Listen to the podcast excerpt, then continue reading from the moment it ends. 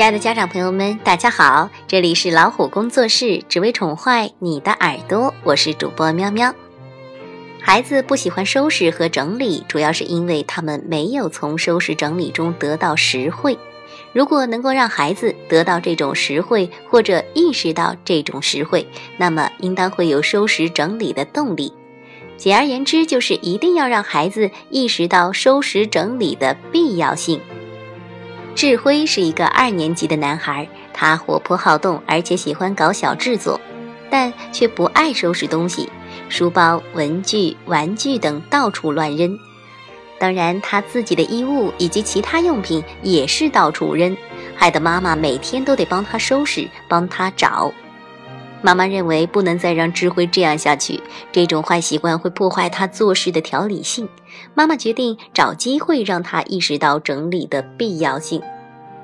一个周末的上午，智慧在家里搞手工制作，很多材料都找齐了，却发现主要的工具螺丝刀不见了，他急得如热锅上的蚂蚁。抽屉里、工具箱里、书包里又找了个遍，还是不见螺丝刀的踪影，他几乎都要抓狂了。妈妈劝他要好好的想想，上次用完螺丝刀放在哪儿了，或者上次在哪里用过螺丝刀。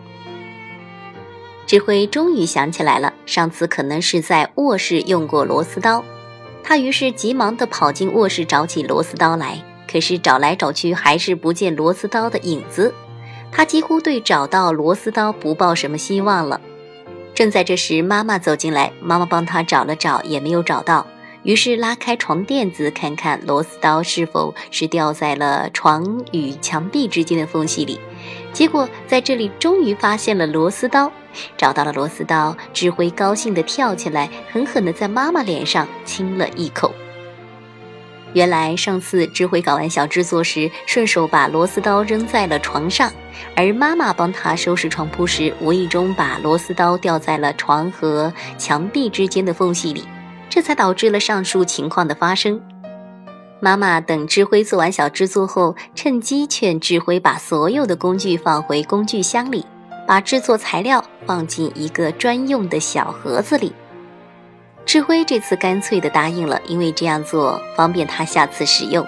经过这次的事情，他是深有体会了。孩子随时收拾东西的好习惯，一定要让他从小养成。如果孩子不收拾东西，或者是东西用过之后随便乱扔，下次再找的时候会非常的困难，也很不方便。即使是最后找到了，也花费不少的时间和精力。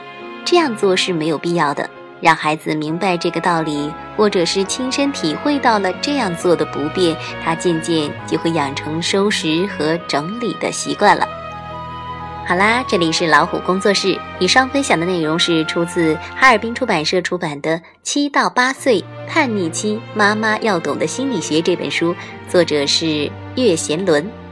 更多育儿干货，我们下期节目接着分享。也欢迎大家用手机微信订阅公众号“老虎工作室”，点击左下角菜单的“加入我们”，让我们一起来探索这个美丽的世界吧。